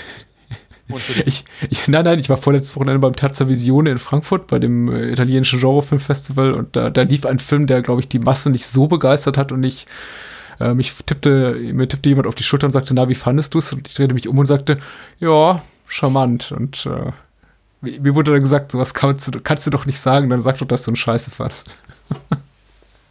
ich finde die Effekte voll okay. Ja, voll solide. Solide. ja, ja genauso gut. Ja. Nein, charmant ist total in Ordnung und äh, angemessen. Passt, passt, passt, auch hier. Genau, angemessen sehr schon. So, gut. Jedenfalls schon an dieser Stelle allerdings frage ich mich die ganze Zeit, dass der schwarze Ninja ist ja so ein bisschen doof. Eigentlich. Haben wir eigentlich schon geklärt, was seine Motivation ist? Nein. Konntest du sie rauslesen? Ja. Er, er, er, also eigentlich zu Beginn tötet er halt den Wissenschaftler ja. und äh, dessen Entourage und ja. danach könnte man ja eigentlich sagen, gut, er hat sein Ziel erfüllt, jetzt macht er halt Ninja-Kram und rollt sie in die Büsche. Nee, mhm. er, er hat ja dann erstmal so eine richtige Agenda, die ganzen Polizisten, die ihn eigentlich fangen wollen, zu töten. Und danach will er dann, obwohl er anscheinend ein untoter Geister-Ninja ist, will er sich noch die Leute schnappen, die ihm dann am Ende die letzten Kugeln verschafft haben. Mhm, und mhm. ähm, zu diesen Leuten gehört halt auch Billy. Mhm. Und jetzt frage ich mich natürlich, jetzt liegt Billy dort schlafend im Bett. Ja. Und er hat ähm, Lucinda Dickey besessen? Warum ja. tötet er ihn nicht einfach? Warum wartet er Ewigkeiten ab? Das ist mir auch nicht klar geworden. Eigentlich hatte ich dich hier eingeladen, damit du mir da weiterhilfst. Jetzt können wir eigentlich auch Schluss machen. Ich denke, das ist folgendes. Und zwar, wir dürfen hm. nicht vergessen, im Herzen von Lucinda Dickey, ja. da kämpfen zwei, zwei Wesen miteinander. Auf der einen Seite die Schwärze des Ninjas, ja. Äh, der halt ihren Freund töten möchte, aber halt auch ihre große, unumwunde Liebe für ihn. Und das ist halt ähm, das, was eine starke Frauenrolle in diesem Film ausmacht. Ihre Liebe obsiegt gegenüber dem Hass des männlichen bösen Ninja. Ja. Und ehrlich gesagt klingt das gar nicht so lächerlich, wenn du es für mich beschreibst, beziehungsweise es klingt gar nicht so äh, es liegt gar nicht nach dem humoristischen Potenzial, das es aber im Film hat, wenn du es so beschreibst, weil man denken könnte, ja, ein solider Regisseur oder Drehbuchautor könnte schon dafür sorgen, dass das funktioniert. Das Problem ist eben dabei, Lucinda Dickey ist nicht das Problem. Das Problem ist dabei, ist eben äh, der Billy, gespielt von einem Herrn namens Jordan Bennett, der mir auch außerhalb dieses Films noch nie aufgefallen ist, der eben sowas von Milchbrötchenhaft tump doof agiert, die ganze Zeit, mit diesem suffisant doofen Lächeln in seiner Hackfresse, dass man ihm eigentlich immer nur rechts und links eine runterhauen möchte. Der äh, überhaupt den ganzen Film hindurch sein Glück kaum fassen zu können scheint, äh, ob der Tatsache, dass er mit äh, Lucinda Dickey ins Bett darf. Bis zum bitteren Ende, wo er wirklich kurz vorm Abspann dasteht und äh, macht. Aber na gut, also äh, und dadurch finde ich gewinnt das Ganze natürlich an, an, an durchaus an humoristischem Potenzial, aber ich mir als Zuschauer, weil ich glaube, die Filmemacher einerseits, dass das so drehen wollen, dass ich da sitze und mir denke, oh nein, hoffentlich kommt der Kopf davon, sie darf ihn nicht töten. Oh meine Güte, das wäre jetzt das Furchtbarste. Ich mir aber als Zuschauer tatsächlich äh, da sitze und schon irgendwie lustvoll ausmale, wie er jetzt gleich seinen Kopf verliert, was ich ja. absolut unerträglich finde. Man sich vielleicht irgendwie denkt, weißt du, Lucinda, eigentlich hast du es mit dem schwarzen Ninja besser getroffen. Ja, ich glaube auch. Äh, naja, zwischendrin kommt dann übrigens auch äh, Shokosogi an mhm. und ja. macht Sachen. Ja, er was macht er denn? Weiß ich, also ehrlich gesagt, der kommt am Flughafen an, wird von einer Ninja, von einer asiatischen Gruppe begrüßt, mhm. die ihm mhm. halt ja quasi, wenn ich recht entsinne, sowas in der Richtung sagen, wie irgendwie, ja, er ist irgendwo hier, bla bla bla.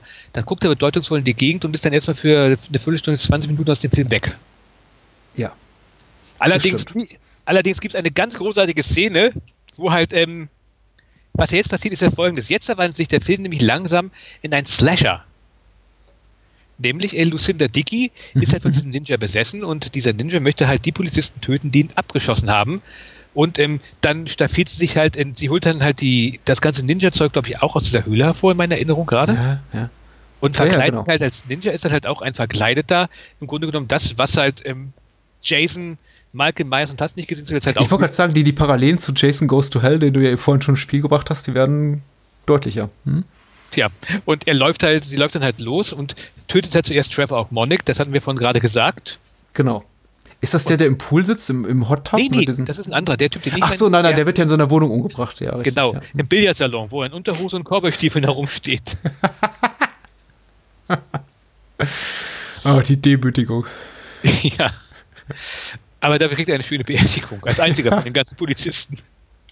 Er war ein guter Kerl. Ja, ein guter Kerl ist er gewesen. Er hieß übrigens Case. Okay. Nee, der andere Polizist, von dem du gerade redest, im Pool, das ist auch schön, der läuft halt irgendwie, ich weiß gar nicht, zuerst habe ich halt so gedacht, aha, okay, das ist ein Polizist, der führt halt gerade zwei Prostituierte weg. Ist ja vielleicht doch durchaus möglich. Aber er fühlt sich halt nicht irgendwie irgendwo hin, sondern er geht mit ihnen halt in irgendein Etablissement und planscht mit ihnen im Pool. Mhm. Dann Natürlich. kommt irgendwann Lucinda Dickey und äh, tötet ihn dann halt im Pool nebst seiner beiden äh, Mitdamen da drinnen. Und dann kommt eine tolle Szene. Sie verschwindet und dann kommt halt ähm, Shokozui alias Yamada anscheinend vor der Polizei oder keine Ahnung da noch rein, kniet sich nieder, wischt kurz das Blut auf, was da ist, guckt es an, guckt dann bedeutungsvoll weg und geht dann wieder ich hatte für einen kurzen Augenblick echt gedacht, hm, hm. ob er jetzt noch dran leckt. Ich mag, ja, ich, ich, mag diese, ich mag diese Szene mit in, in, in, in Blut reinfassen. Genauso wie ich diese Szene liebe, in der äh, die, die Polizei nach einem erfolgreichen Drugbust auch mal gerne so mit der, mit der Hand ins Kokain greift und sich einfach irgendwie mit der Zunge drüber schlägt. Ich denke so, ja, genau, das würde ich jetzt auch machen. Einmal richtig schön durch. ja, es ist, äh, es ist merkwürdig. Aber es ist äh, in Ordnung. Auch das ist, äh, ich finde, äh, jetzt rein, was das Handwerkliche betrifft, gar nicht so schlecht gemacht. Wie gesagt, auch hier würde, wieder würde ich bemängeln, dass mir einfach da so ein bisschen die, die Blutrünstigkeit fehlt, die die Szene erfordert. Also tatsächlich sind äh, äh Schwertstiche und, und, und, und äh, sonstige Verletzungen äh, sehen immer so ein bisschen aus wie mit Lippenstift einmal über, über die Haut gemalt, was ich ein bisschen schade finde, aber wahrscheinlich auch den relativ rigorosen Zensurmaßnahmen in in den USA den, den, den 80ern, in den 80ern entsprungen sind. Da, da durfte einfach nicht viel gezeigt werden. Man, man mag sich gerne da US-amerikanische Slasher-Filme dieser Zeit ansehen. Da ist ja. auch nicht viel zu holen. Das war eben einfach damals so. Aber äh, komisch ist eben, dass die, dass die alle nicht aufhören können zu labern während der ganzen Szene. Das ist mir eben so ein bisschen sauer aufgestoßen. Also während äh, sie sich an, also Lucinda Dickey in, in, in, in sehr, sehr offenherziger Montur da an diesem Polizisten, der vor mit dem Prostituierten in der, im, im Hot Tub saß, ranmacht, können die nicht aufhören zu labern. So von wegen, was macht die da mit ihm? Ja, lass die doch. Oh, die blöde Kuh. Er ist viel blöder. Und also, ich, ich frage mich doch, ja, reagiert so ein echter Mensch stellt natürlich sehr schnell fest, kommt natürlich sehr schnell darauf, dass nein, wahrscheinlich ist das nicht so, so redet kein echter Mensch. Und erfreue mich dann auch ganz schnell daran an der Tatsache, dass es eben so ist, wie es ist, nämlich dass Menschen alle sehr, sehr absurd reagieren in diesem Film. Und äh, daraus der Film eben auch so mir, mir einen größeren Lustgewinn bereitet, dass alle Menschen ziemlich doof sind. Außer, ja, dem schwarzen Ninja und äh, ja, Shokosugi. Übrigens, mir ist gerade eingefallen, es gibt vielleicht einen Grund, warum man so selten Blut sieht. Ja. Das ist nämlich, der, dieser Mann ist ein Meisterkiller. Der hat das nicht nötig. Würde ich jetzt losgehen mit dem Schwert irgendwen da stechen, eine Riesensauerei. Aber ja. er ist ein Meister der fernöstlichen Kampfkunst. Der Vor weiß allem in, in einem Whirlpool. Ja. Das Ding müsste rot gefärbt sein, das Wasser. Aber Nix. nicht, wenn, ja, aber er ist halt ein absoluter Meisterkiller. Der weiß genau, wie er halt ähm, effektiv schlitzen muss, um sein Opfer zu töten, aber kaum Spuren zu hinterlassen. Hm. Deswegen ist er der schwarze Ninja und wir beide machen einen Podcast hier gerade. Ja. Korrekt. Ja. Das oder man hat den Whirlpool für zwei Stunden gebucht, aber sollte bitte keine Sauerei hinterlassen. das, Sonst gibt's Ärger. Ja, ich sehe, ich sehe richtig die Unterhaltung von mir. So, dann hier, die, die ganzen äh, Blutplättchen. Ja, nee, nee, nee, nee, nee, nichts gut. Nichts ist ja. Das gehört meiner Frau. Die hat nachher eine Party. In zwei Stunden muss das hier Picobello sein.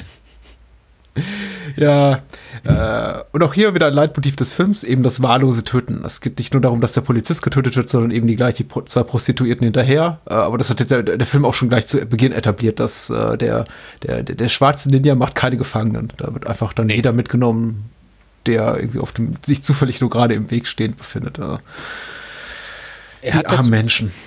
Er verfolgt halt eine Agenda. Genau. Ist es denn jetzt schon Zeit für den äh, Ninja-Exorzismus?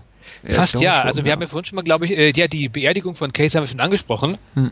Der halt ja als einziger von ja. allen Polizisten eine angemessene Beerdigung bekommt, was sie alle böse bezahlen müssen, weil du hinter Dicky, aka der schwarze Ninja, da auch auftaucht hm, hm. und in den Bäumen herumhopst und mit Pfeil und Bogen verschiedene Leute erschießt und noch mehr Leute sie kriegt dann irgendwie so eine Art ähm, effektiv, sie hat ja zwischendrin auch immer so eine kurzen Anfälle, wo sie meint, ach, ich weiß nicht, wo ich bin, ich habe Blackouts und dann sterben Menschen und ach, dann trainiert sie aber trotzdem noch ein bisschen rum und dann, dann geht sie halt, ähm, Entschuldigung, mit Billy in diesen Massagesalon. Dort ist dann halt, wie gesagt, wie war sein Name? James Hong. Ja. Der Mann, der, der, so ein Gesicht hat, den kennt jeder irgendwie. Der ist ja. immer irgendwo aufgetaucht. Wie gesagt, äh, neben Pat Morita wahrscheinlich der Asiate im amerikanischen, nicht nur Action-Kino, der hat echt alles gemacht, habe ich das Geld. Von irgendwelchen äh, schlockigen Horrorscheiß bis hin hier im, sag schon, Big Trouble Little China war er auch mhm. dabei und der ganze Kram. Überall, der war überall. In Wayne's World, glaube ich, auch. Äh, willst du was hören? Weißt du, wie viele ja. Film-Credits, Film-Acting-Credits der hat bis ins Jahre 2018, also er ist immer noch am Leben, er freut sich bester Gesundheit, 426 Auftritte in Film- und Fernsehserien. 426, das ist so, Das ist Christopher Lee-Niveau auf jeden Fall. Ja. ja. Okay, nö, dann. Hier hat er eher eine Rolle des, weiß ich nicht. Es ist keine von seinen großen Rollen, will ich es mal ganz kurz sagen. Ja, ja. Er kettet Lucinda Dickey halt an. Mhm macht dann irgendwas und dann fängt sie, dann kommt der Exorzist, also da kommt eine Szene, die ganz eindeutig von der Exorzist äh, beatmet ist und dass sie sich halt keinen herumdrehenden Kopf leisten konnten, ja. sondern halt, sie dreht sich so in dieser Kette so herum und brüllt halt. Äh, und zahlt, zahlt auch so ein bisschen auf die äh, Horrorfilm-Aspekte an ein, die, die hier Ninja 3 ja, ja durchaus hat. Du hast ja schon gesagt, der Film wird äh, phasenweise zu, zu, zu einem Art, so eine Art Slasher-Film und hier eben auch ganz deutlich. Also hier haben wir ganz, ganz klar so eine Horrorfilm-Ästhetik, äh, spukige, spukiges Hinterstübchen im obskuren Etablissement, äh, weiß nicht, sinistre äh, Asiaten. Das sind jetzt nicht beide Worte, aber so etabliert der Film sie eben so, so, so. Menschen unbekannter, äh, vermutlich zwielichtiger Herkunft, die komische Sachen mit einem machen. Und äh, dann wird sie eben mal ordentlich durchexerziert. Das ist, auch, das ist auch ganz schön. Also ich finde tatsächlich so, so äh, jetzt inszenatorisch eine, eine der besseren, wenn nicht gar die beste Szene des Films. Also da, der konnte ich tatsächlich folgen und ich empfand sie auch als durchaus dramatisch. Sie wirkt eben so ein bisschen wie aus einem anderen Film in diesen hineingefallen. Genau. Aber das ist halt die Sache von diesem Film. Im Grunde genommen, wenn wir diese ganzen Einzelszenen, die wir, wo wir jetzt hier gerne vortrefflich sitzen können sagen, und dann passiert dieser Blödsinn.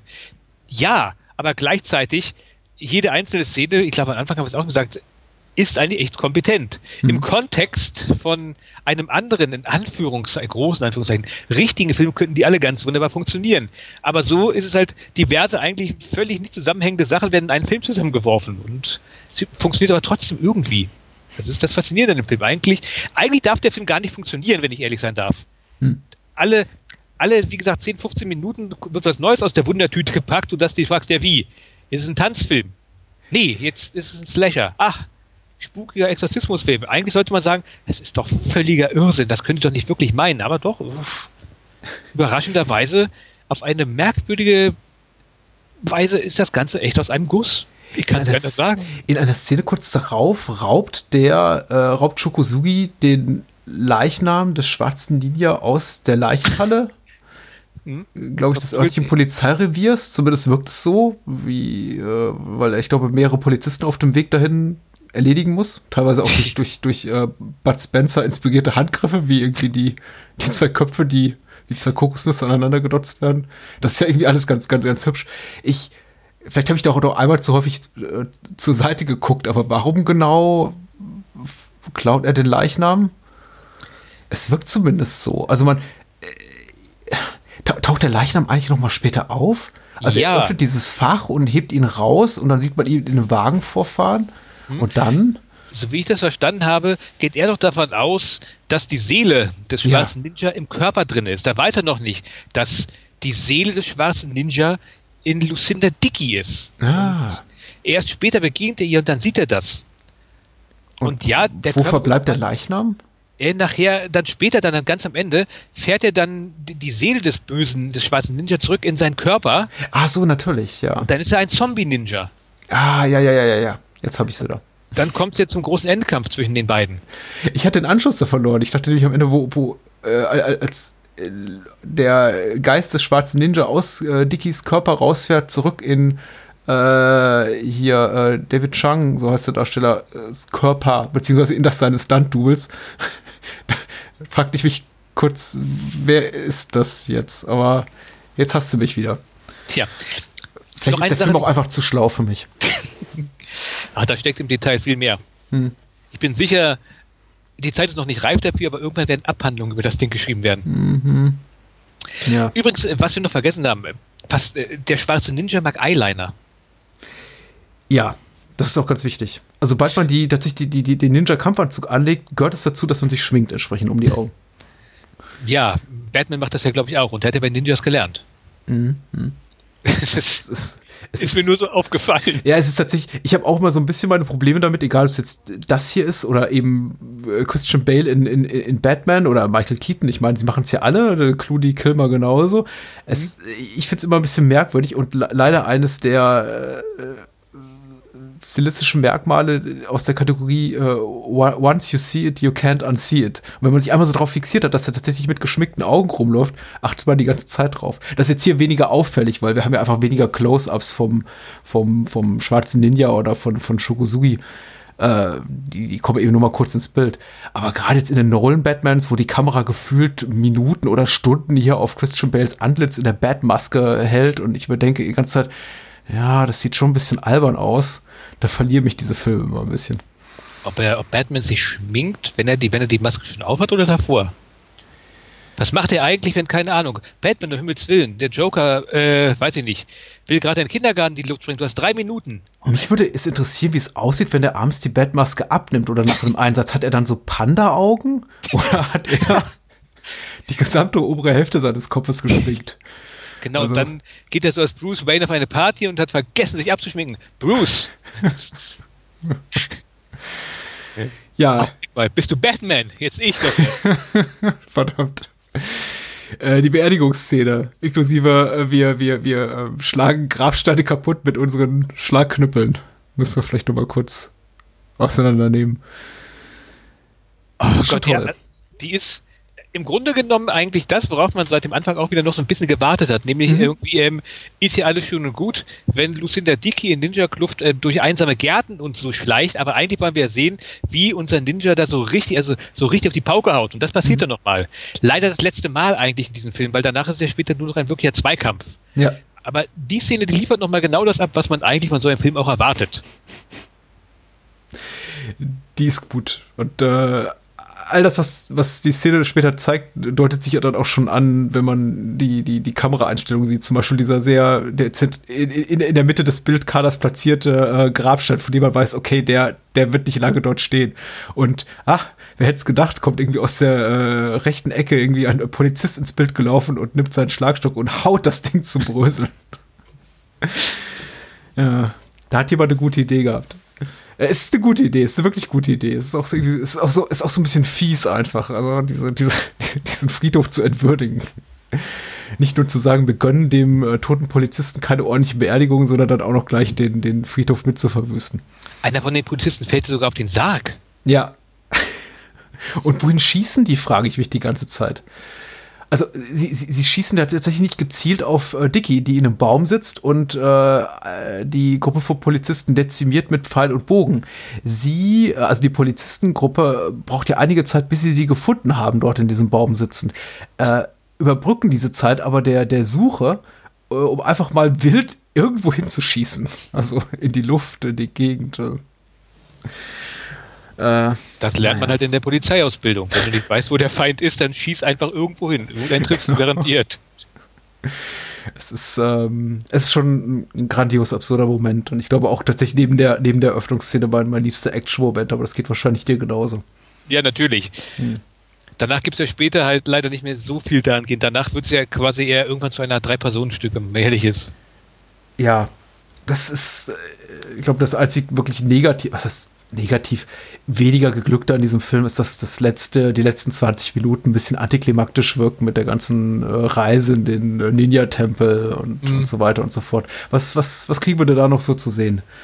Nein, wir kriegen halt ähm, erstmal mit, dass der Exorzismus jetzt nicht so gelaufen ist, äh, mhm. wie es sein soll. Dann kommt eine Szene, wo sie in den, wo sie irgendwie mit so mit Lichtgeblink in den Schrank hineingezogen wird, anscheinend um jetzt endgültig besessen zu sein wo ich gedacht habe, das habe ich ein bisschen an Ghostbusters erinnert, wenn ich ehrlich bin, aber nur so ein bisschen. Hat vielleicht Ghostbusters auch von Ninja 3 The Domination geklaut? Hat mhm. jeder große Film der 80er Jahre von diesem Film gezerrt? ähm, naja. Nein, ich glaube nicht. nee, und ähm, ja, dann halt erstmal gibt es eine Kampfszene zwischen Lucinda Dickey und Shoko Sogi und endet unentschieden, sagen wir es mal so. Mhm, mh. Dicky entkommt, er wird halt gefangen genommen, aber zum Glück ist er ja dann schon ähm, Billy, ja. der schon kapiert hat, das ist der Typ, der kann meine Freundin retten. Und äh, das macht er dann halt quasi auch. Also er entkommt dann, indem er ja. sich halt irgendwelche Betäubungsweile aus seinem Auge herauspult. Aus dem Auto. Ähm, alle treffen sich dann in so einer Art Ninja-Tempel, der da in zufälligerweise auch in der Gegend ist das ist gut, dann müssen sie sich extra nach Japan fliegen. Da gibt es, in diesem Ninja-Tempel gibt es, ich weiß nicht, Mönche? Ninja ja, sowas würde ich auch sagen. Ich, ich glaube auch, das sind Ninja-Mönche. Hm? Gut, okay, jedenfalls der Geist kommt aus Dickies Körper raus, geht zurück in den toten Körper des schwarzen Ninja, der dann halt zum mhm. Zombie-Ninja wird, dann erstmal die Ninja-Mönche dazu bringt, gegen den guten Ninja zu kämpfen. Mhm. Der besiegt die aber, dann gibt es halt ein großes, ein großes Finale oben in diesem Gebirge, das wir am Anfang kennen. Lucinda Dickey und ihr Freund gucken jetzt eigentlich in den nächsten fünf Minuten noch zu und machen nichts, aber ja. zum Glück hat Lucinda Dickey dann die Möglichkeit, den finalen Stoß zu machen, mit dem halt der schwarze Ninja dann getötet wird. Es gibt dann ja. ein Erdbeben und dann ist der Film eigentlich vorbei. Mhm. Ja, ja, ich glaube, der. Oh ja, und ganz am Ende werden die, die, die, die infernalischen Allegorien, was vielleicht auch nochmal auf den Titel einzahlt, hier Ninja 3, The Domination, das ganze natürliche, übernatürliche Element nochmal richtig äh, hier ausgepackt. Dann, äh, also ich habe das schon so gesehen, dass ich, wenn sich da die, diese Feldspalte auftut, in die dann äh, zuerst der schwarze Ninja verschwindet, aber dann auch äh, hier Shokosugi abzustürzen droht. Das soll schon sowas, glaube ich, wie den so, so eine Art Höllenschlund symbolisieren, in die die dann äh, heruntergerissen werden. Ich glaube, das ist konzeptionell gelungener, als äh, es dann tatsächlich auf dem, auf der Leinwand oder jetzt auf dem Bildschirm wirkt. Es wirkt alles so ein bisschen hemdsärmelig. Es ist dann eben letztendlich doch nur so ein kleiner Abhang, an dem die da hängen, von vielleicht drei oder vier Meter Höhe. Und der und, schwarze Ninja dreht sich so ein bisschen auf der Stelle und ja. wie so ein Bohrer bohrt er sich halt in die Erde hinein. Vielleicht auch so, so, so ein klassisches Beispiel da, dafür, dass äh, Sam Furstenberg oder der, der, der Set-Designer da ihre Ideen hatten und äh, irgendjemand aus der Produktions, aus dem Produktionsreihen gesagt hat, hier, we, we'll fix it in post, wir, wir machen da noch so ein paar schöne Effekte drüber, aber das wurde dann eben vergessen. Ja. Und so haben wir dann eben nur den schwarzen Ninja, der sich da sehr, sehr dramatisch im Sand dreht und diese, ja, zwei Meter wäre übertrieben, vielleicht 1,50 Meter hohe äh, 1,50 Meter Abhang darunter stürzt und dann auch offensichtlich sehr tot ist. Natürlich ja, mit, mit, mit, mit dem Schwert im Bauch. Also natürlich. sollte man nicht vergessen. Und das kann auch sehr wehtun. Also ich will da nicht runterfallen. Mhm. Äh, ja, und dann nochmal ein Dumbarts Grinsen von Billy. es ist, ich, ich gönne es ihm einfach so wenig. Ich gönne ihm, also es ist, ich gönne ihm nicht mal nur nicht äh, Lucinda Dickey, ich gönne ihm nicht das Schwarz unter den Nägeln. Er ist einfach ein hm. Idiot. Also er, die ganze Art und Weise, wie seine Figur etabliert wird, wie, wie er aussieht, er, er macht sich, also er macht sich ein bisschen verdient um den äh, Weiterverlauf der Handlung, beziehungsweise um das Wohlbefinden von Lucinda Dickey, indem er eben sagt, ja gut, lass uns hier mal diesen, diesen, diesen Exorzismus durchführen und sie da so ein bisschen antreibt in der Richtung, aber ansonsten ist er einfach nur ein dümmlicher Klotz am Bein, den ganzen Film hindurch und ich find's blöd, dass er mit ihr im übertragenen Sinne in den Sonnenuntergang reiten darf und halt dann nicht Shokosugi, der das viel eher verdient gehabt hätte, weil. Ja, natürlich. Aber er ist halt, ja. er ist der einsame Ninja. Ja, natürlich. Und ihm gehört auch der Abspann, der ja wiederum sehr, sehr, sehr, sehr schön ist und äh, so auch fast spiegelbildlich äh, wirkt wie, wie, wie, der, wie die Opening Credits. Steht er da auf diesem Berg und guckt in den Sonnenuntergang. Mit einer eigentlich sehr schönen Synthesizer geprägten asiatischen mhm. Musik, die eigentlich ganz mhm. schön klingt. Ja, ich glaube, äh, der Film hat sogar in den, in den Opening Credits eine extra Nennung des Synthesizer-Scores. Der wird auch als solcher benannt, was ich ja. sehr, sehr hübsch fand. Äh, das war anscheinend ein sowas wie ein Qualitätssiegel für einen Film zu dieser Zeit, dass er eben, dass er eben einen Synthi-Score hatte. ja. Ja, Mensch, Ninja 3, The Domination.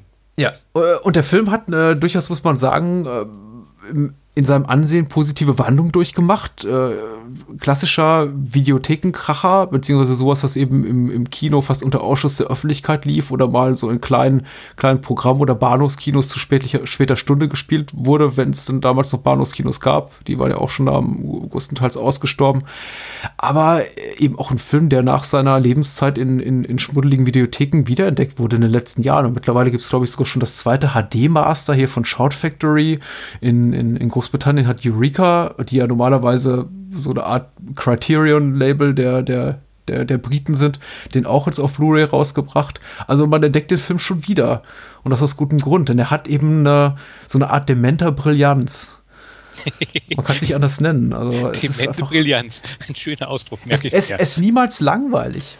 Nein, aller, das, ja, nee, das kann ich genauso bestätigen. Also, wenn ich jetzt mir einfach so zwischenquatsche, wie es leider manchmal meine Art ist, tut mir leid. Aber halt, ähm, ja, immer in der Sekunde, wenn du denkst, naja, jetzt nutzt sich gerade, oh, kommt wieder irgendeine Idee ums Eck, wo du denkst, das passt gar nicht rein, aber es hält dich bei der Stange. Mhm. Vielleicht doch einfach äh, dem Regisseur Sam Furstenberg geschuldigt, der geschuldet, der ja zu, zu dieser Zeit seiner Karriere viele Filme dieser Art macht und wahrscheinlich sich auch nach dem zweiten, dritten, fünften Ninja-Film gedacht hat, ja, komm, ich, ich muss mich mal an was Neuem probieren. Das kann ja nicht so sein, so, so weitergehen, dass ich irgendwie nur, nur noch Dudikoff hier zeige, wie er, wie er Leute abmetzelt. Wobei, ich glaube, zu dem Zeitpunkt hat er noch gar nicht den ersten Dudikoff Ninja gemacht. Das kam ja später. Genau, genau, hm. ein Jahr später. Also ja. er hatte ein Jahr vorher den halt ähm, Revenge of the Ninja gemacht. Der noch relativ konventionell ist. Ja, aber der tatsächlich dann geht, um es noch ganz kurz zu sagen, der ist eigentlich ganz okay. Der also wenn gut, man, ja. wenn man halt tatsächlich irgendwie so einen straight raus erzählten Ninja-Film sehen will, macht mit dem echt nichts falsch. Hm. Der ist sogar recht blutig in meiner Erinnerung. Hm. Also der bietet eigentlich das, was ähm, Ninja 3 nicht mehr bietet. Ninja 1, also Ninja die Killermaschine, da kann man zumindest sehen, wie Zachin nur die Hand abgerissen wird. Also, oh. der, also der Haken, er hat so eine Hakenhand und die wird ihm abgerissen. Also Ach, Zachin neu. Ja. Zachin neu geht's immer noch gut, der ist sogar bei Facebook. Und äh, ich hatte mich mal mit ihm verknüpft, aber er, er schreibt, glaube ich, nichts. Äh, mit, mit, an Sache neu habe ich nur wärmste Erinnerung, obwohl ich äh, nur einmal, einmal Gelegenheit hatte, ihm die Hand zu schütteln. Der, er war regelmäßiger Gast in meiner ehemaligen Heimat Kassel in der äh, Videothek von Eckhard Baum, legendärer deutscher Videothekar, äh, Betreiber ah. der ersten deutschen äh, Videothek, dem Filmshop in Kassel. Und tatsächlich war, war Zachi Neu neben Achtung Sibylle Rauch einer der zwei großen Stars, die regelmäßig aufschlugen in der Videothek zur Autogrammstunde. Die kamen dann einmal im Jahr vorbei und dann hieß es wieder, komm, Zache Neu ist da, holst den Autogramm ab. Und jetzt nicht so, und, und selbiges galt für Sibylle Rauch. Und jetzt nicht so, wie man es vielleicht heutzutage von Comic-Conventions kennt, wo dann der Star sagt, hier, 50 Euro bitte, äh, 100 Euro für ein Foto. Nee, die saßen dann einfach da und haben äh, DVDs oder alte Videohüllen oder, oder, oder Büchlein signiert und waren einfach nur froh drum, da zu sein und dass sie irgendjemand wiedererkannte. Hm. Und das war eine schöne Erinnerung. Da habe ich so, habe ich dann Sache neu auch mal kennengelernt. Da, damals kannte ich tatsächlich leider Ninja 3, äh, beziehungsweise äh, den ersten Ninja-Film noch nicht. Äh, äh, Enter the Ninja. Genau, Enter genau, the Ninja. Um, um, ihm dazu zu gratulieren. Er war für mich einfach eben nur der Dicke aus dem Eis am Stiel-Film. Uh. Und das habe ich ihm auch so in etwas schmeichelhafterer Form gesagt.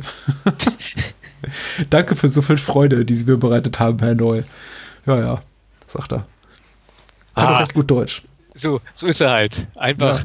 der gibt dann nicht großartig an, sondern einfach nur, ja, ja. Mhm.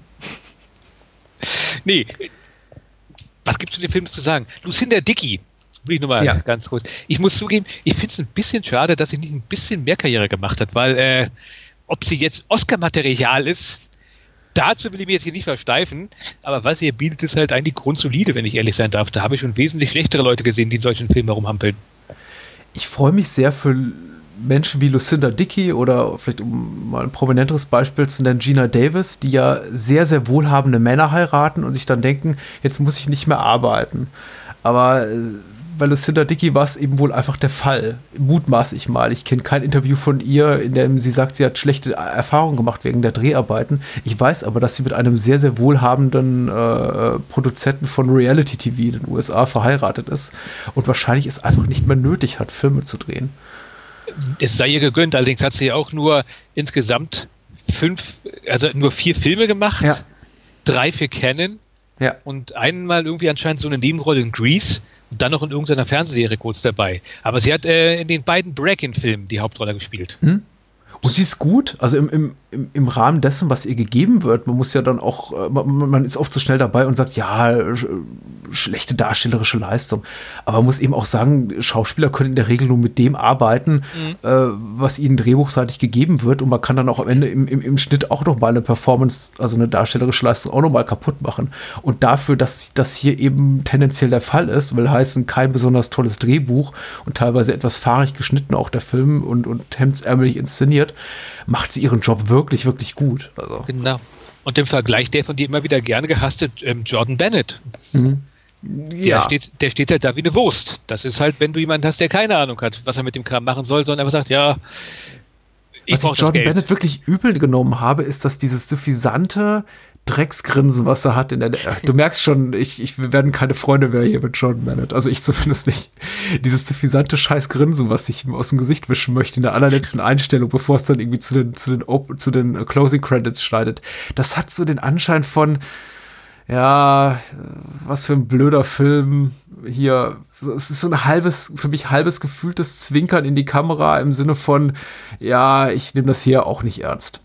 Und das hat mir missfallen. Während man bei, eben bei Lucinda Dickey schon das Gefühl hat, gerade wenn sie dann irgendwie ihre Hantel in der Hand hat und da in, im Schweiß das im T-Shirt in ihrer Wohnung steht und sich abhetzt und sagt so, oh, ich muss mir irgendwie meine, meine Dämonen hier abtrainieren, dann, dann habe ich schon das Gefühl, die ist eine Schauspielerin, die, die, die glaubt, mit dieser Art von Rollen eine, eine, große Hollywood-Karriere, äh, den, den Startschuss für eine große Hollywood-Karriere zu setzen. Aber naja, das, halt das sollte nicht sein. Ja. Bei Ken, ja. Ken ging es gut zu der Zeit, sagst du ja selber. Ja, dir ging es super. Hm. Allerdings, ich weiß leider nicht so genau, wie es heißt. Sehr gut, also mal irgendwie im, bei, YouTube, bei YouTube mal eingeben. Canon und BBC, die beiden hm. Schlagwörter. Irgendwann so 86, 87 hat die BBC nämlich mal die beiden in Cannes begleitet. Mhm. Da waren sie quasi auf dem Höhepunkt ihrer, ähm, ihres Ruhms und dann sieht man sie da halt in irgendwelchen Besprechungen und da kündigen dann schon all die ganzen Filme an, wo du genau, wo du jetzt so im Rückblick weißt, ja, die haben ihm das Genick gebrochen. Mhm. Dann, dann, siehst du halt, wie er halt mit ähm, den Leuten redet, die mit Christopher Reeve da gerade Street Smart drehen, wo halt Christopher Reeve sagt, ja, ähm, er braucht mehr Geld und er mit nach dem Golden sich bitterlich darüber beklagt, ja, wenn er jetzt schon mit der Kohle nicht auskommt, wie soll das dann später sein hier, wenn er Superman 4 macht äh, und so weiter und so fort. Das ist echt faszinierend, das alles zu gucken. Also ähm, eine Stunde, die eine Stunde, die echt ganz gut weggeht. eine Stunde, die ganz gut weggeht. Ach, herrlich. So. Äh, vielleicht zum Abschluss. Gibt es noch so erklärte Lieblinge aus dem äh, Canon Group Films äh, Fundus, von denen du sagst, ja, würde ich äh, gern unseren Hörern noch mit auf den Weg gehen? Nee, die hasse ich. Äh, ich hasse die alle. Durch die Bank weg. Nein. Ähm, ach Gott, da gibt es einige. Also tatsächlich, auch wenn er vielleicht ein bisschen unbeliebt ist, aber wenn man mal so, so einen richtig schmierigen, also so einen richtig menschenfeindlichen Kriegsfilm sehen will, echt Missing in Action 2. Mhm. Für das, was er ist, ist er, ist er zwar voll scheiße, aber scheiße geil, um es mal so zu sagen. Der gedreht wurde vor Missing in Action, dem ersten, glaube ich. Sogar. Genau. Ja. Und den alle so schrecklich fanden, dass sie gemeint haben, wenn wir mit dem starten, dann ist uns unser angesagtes Franchise gleich verreckt. Mhm. Über den anderen. Dann natürlich Death Wish 3. Mhm. Ja, Klassiker. Glaube ich auch. Dann natürlich im ja, Texas Chainsaw Massacre 2. Ja. Und in diesem Atemzug dann gleich mal noch Life Force. Life Force, mhm. Dann im Ninja 2 und Ninja 3. Mhm, mh. Und sogar tatsächlich im Masters of the Universe. Mhm. Also den Film zwar, ich weiß, da könnte man heutzutage sagen, heutzutage so ein bisschen die Augen verdrehen und sagen, na, komm, bitte. Aber tatsächlich eigentlich für mich ein relativ grundsolide 80er Jahre Fantasy-Film. Da gibt es auch schlechtere, vor allen Dingen einige Sachen aus Italien, die da so kamen. Ja, äh, klassischerweise eben einer der Ken-Produktionen, die an ihrem schmalen Budget kranken. Ja, den man einfach ansieht, da fehlt es an allen Ecken und Enden dafür, dass das Geld für große Sets und einfach ein bisschen mehr äh, Grandezza, möchte ich mal sagen. Aber sie ja. haben Frank Langella als Skeletor. Ja, wir haben den Film auch vor Jahren im Podcast besprochen und die, die Hoffnung blieb für uns eben, ich glaube, ich hatte den Film damals zum ersten Mal gesehen, blieb für mich bis zum Ende des Films bestehen, dass irgendwann auch noch mal wirklich, wirklich, die, wir wirklich die coolen Sets zu sehen kriegen, die wir am Anfang des Films präsentiert kriegen. Mhm. Aber das kommt dann eben nicht wieder und der Film entscheidet sich dafür äh, zu 60, 70 Prozent in den Suburbs irgendeiner mittelgroßen amerikanischen Stadt zu spielen. Und das ist eben so ein bisschen öde. Ich bin sicher, für die Fortsetzung hatten sie viel bessere Sachen. Ja, sicher, klar. Geplant. Und dann noch, und dann bin ich damit auch durch, ähm, Over the Top. Ja. Also ganz im Ernst, vermutlich von allen, das ist ein, der absolute Knaller meiner Kinder- und Jugendzeit. Wenn das Ding im, im Fernsehen lief, meistens auf RTL, war am nächsten Tag ähm, in der Schule großes Armdrück-Turnier. Ähm, immer. Mhm. Ich weiß nicht warum, aber es war immer so. Und dann noch Bloodsport. Ja, sicher. Also ich glaube auch der für mich der maßgebliche Canon-Film, der äh, so das ganze Schaffen der Herren äh, Golan und Globus auch nochmal auf den Punkt bringt, zumindest in den Mit-80er Jahren, ist äh, definitiv für mich auch äh, Ein Mann sieht Rot 3, Deathwish 3. Ja. Äh, es ist äh, kein, kein keine besondere Überraschung, dass ich natürlich äh, Runaway Train und, und, Cobra relativ gut finde, weil es auch die Filme sind, die mit am meisten, mit, mit dem größten Budget relativ äh, produziert wurden. Ich würde sagen, Runaway Train ist ein authentisch guter Film, also nach, auch nach objektiven Maßstäben. Ja. Ansonsten fällt es eben auch manchmal ein bisschen schwierig zu sagen, was ist ein Canon-Film und was nicht, da man da, da eben auch Canon zumindest im US-amerikanischen Raum viele, viele Filme vertrieben hat, die hier von anderen oder co-produziert hat, die hier unter anderen äh, von anderen Studios oder von anderen Vertrieben rauskam. Also sowas wie äh, Alien Contamination, der, der Luigi Cozzi-Film, von dem ich zum Beispiel auch sage, ist ein hübscher Film, aber den würde ich jetzt nicht als, als, als Canon-Film benennen. Die Barbaren ist auch noch nett. Das ist ein bisschen das Stromer-Phänomen nicht, weil man weiß, was Stromer macht, aber zuweilen haben die ja in ihrem Backprogramm Sachen, wo man sagt, aha, äh, ja, ich war großer, ich, ich, ich liebte alles, was von Trauma kam, würde ich sagen, bis in die, in die späten 80er, bis sie sich ihres, ihrer, bis sie an ihrem eigenen äh, Hype fast so ein bisschen erstickt sind, der ihnen ja. über den Kopf wuchs. Das, äh, und das, das, das tut niemandem gut. Ja, ja, irgendwann waren sie dann nur noch, äh, haben sie dann festgestellt, die viele Leute finden es geil, dass wir eklig sind, also machen wir nur noch Ekelkram. Ja, ja, ja, ja. Wenngleich mal ich zugeben muss, in den letzten Jahren haben sie wieder so ein bisschen die Kurve bekommen. So Sachen wie Poultrygeist fand ich ganz nett. Aber egal, um die soll es äh, nicht gehen. Äh, Poultrygeist wurde mir jetzt von mehreren Seiten empfohlen. Ich muss den jetzt auch mal sehen. Also äh, immer wenn ich äh, sowas äh, bei Facebook schreibe oder äh, bei, bei Twitter rausschicke im Sinne von, was in die Richtung geht, äh, Throwback kannst du doch mittlerweile vergessen, kommt irgendjemand um die Ecke und sagt, aber Poultrygeist war gut. Also. Also der ist halt auch, das sind auch so Sachen, die nicht zusammenkommen. Musical und ähm, so dieser völlig debile Humor, dann allerdings tatsächlich durchaus treffende Kritik am Fastfood, ähm, an der Fastfood-Lebensweise der Amerikaner und dann halt ähm, Ekel. Also so richtig ekliger, ekliger Kram. Da wird also wirklich so richtig zentnertief in die Scheiße gegriffen, um es mal ganz klar zu sagen. Und wir wissen, bei Truma ist das wörtlich zu verstehen. Ein gutes Schlusswort für diesen Podcast. Ich glaube, wir haben Ninja 3, die Herrschaft der Ninja, äh, umfassend diskutiert. André, das war sehr gut. Danke, gleichfalls. Das müssen wir, danke. müssen wir wiederholen. Es gibt ja noch so viele Ninja-Filme. Ja, genau. Was auf uns wartet. Das ist jetzt hier die neue Unterrubrik vom Bahnhofskino-Podcast. Ja, wir machen, wir machen, nee, wir machen Spin-off draus, äh, beziehungsweise packen das hier in separaten Feed und dann machen wir nur noch Ninja-Filme. Oder kämpfen uns durch die gesamte, durch die gesamte Filmografie ähm, ja, das ist ein Herrn, der äh, Lucinda Dickey exorziert, der mit den 430 Titeln.